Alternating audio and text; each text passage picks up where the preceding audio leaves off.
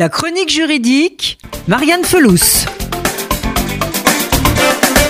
L'affaire Vincent Lambert est une affaire judiciaire liée au débat sur l'acharnement thérapeutique et l'euthanasie en France. À la suite d'un accident de la route survenu en 2008, Vincent Lambert, alors âgé de 32 ans, plonge dans un état de conscience minimale. Depuis plus de dix ans, les procédures et les débats s'enchaînent autour de son cas afin de savoir s'il faut ou non le maintenir dans cet état le Conseil d'État a validé fin avril la décision médicale d'interrompre les traitements de cet homme en état végétatif depuis 10 ans. Son cas est devenu le symbole du débat sur la fin de vie en France. Ces médecins viennent ainsi de décider d'arrêter les soins la semaine du 20 mai prochain, mais les avocats des parents annoncent de nouveaux recours. Alors qu'est-ce que l'euthanasie?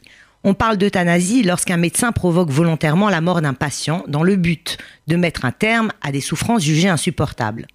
On distingue l'euthanasie active lorsque le décès est directement provoqué par l'administration d'une substance létale, de l'euthanasie passive où la mort est entraînée par l'arrêt des soins.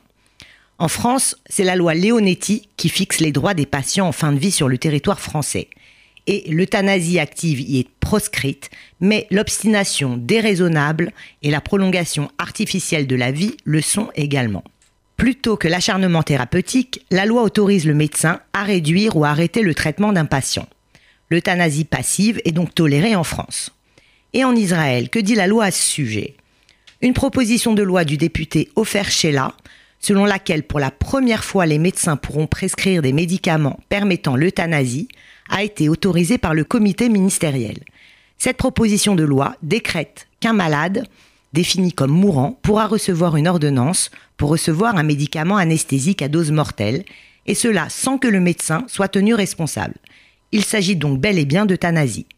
Ofer Sheila a déclaré qu'il s'agit d'un problème avec lequel la société doit faire face et que ce besoin grandit avec l'espérance de vie et les progrès de la médecine. C'est une loi de progrès qui va placer Israël au premier rang des pays éclairés.